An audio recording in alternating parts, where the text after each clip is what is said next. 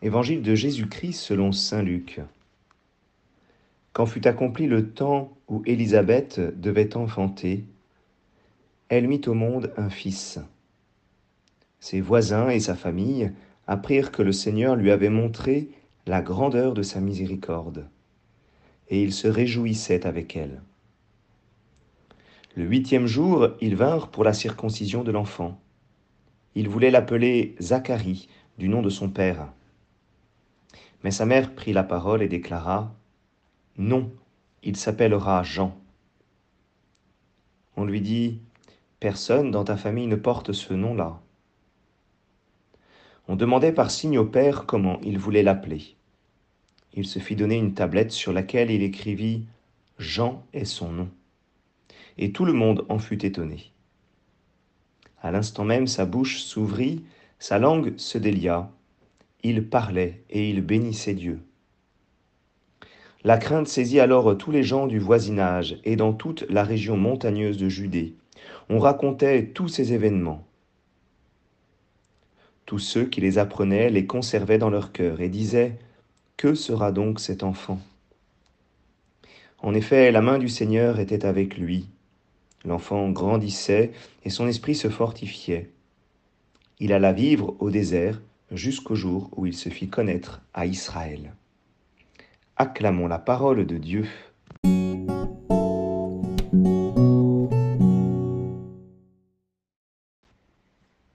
Bonjour à tous, j'espère que vous allez bien. Je vous demande pardon pour cette lecture tardive. Avec un peu de fatigue, je me suis permis une bonne grosse grasse matinée.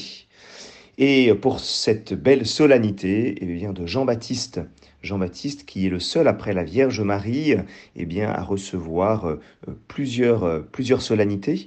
Aujourd'hui, euh, c'est la solennité de, sa naissance et il y a aussi, vous le savez, la solennité eh bien de, son martyr, de sa mort, que nous célébrons aussi. Alors, cet évangile nous montre comment est-ce que Jean-Baptiste est prophète. Jean-Baptiste est le plus grand, le dernier des prophètes, et il nous montre, il nous montre le Christ. Et comment est-ce qu'il témoigne du Christ? Eh bien, tout simplement, je dirais, à travers, à travers sa naissance. Sa naissance montre la grandeur de la miséricorde du Seigneur.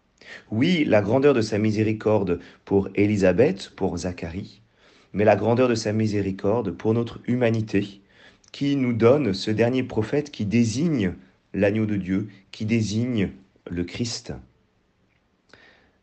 Saint Jean-Baptiste continue à être prophète eh bien, pourquoi? Parce que parce qu'il procure la joie. Il procure une joie à toutes les personnes euh, qu'il qu'il rencontre. Sa naissance, en tout cas, est source de joie. Et même plus que cela, les bouches, ou en tout cas celle de Zacharie, sa bouche s'ouvre, sa langue se délie, il parle et il bénit Dieu. Voilà le fruit, je dirais, du, prophète c'est de délier, euh, de délier les langues, d'apporter, euh, d'apporter une joie. C'est ce que Zacharie vit à travers, à travers cette, euh, cette naissance. Et puis, il y a toute cette foule, hein, toute cette foule, cette foule qui conserve dans son cœur cet événement, qui pressent qu'il y a quelque chose de grand et quelque chose à venir. Que sera donc cet enfant? Alors, c'est pour nous, à travers cet évangile, l'occasion eh bien, de discerner les moments euh, où nous rencontrons des prophètes, des personnes qui nous manifestent eh bien, le don de Dieu. Quand euh, nous touchons euh, une grandeur de miséricorde, quand nos, bouches se délient et alors que nous sommes en capacité de, bénir Dieu, quand nous conservons des événements dans notre cœur, quand nous pressentons qu'il y a quelque chose de bon à venir, eh bien, c'est le signe que nous avons euh, euh, peut-être euh, un prophète qui nous est donné, nous avons une parole qui nous est donnée. Il est bon de, reconnaître, pardon, de, à travers les fruits, eh bien, de pouvoir reconnaître le don de Dieu. Et c'est ce que nous avons à travers cet évangile en recevant Saint Jean-Baptiste, celui qui est le dernier des prophètes.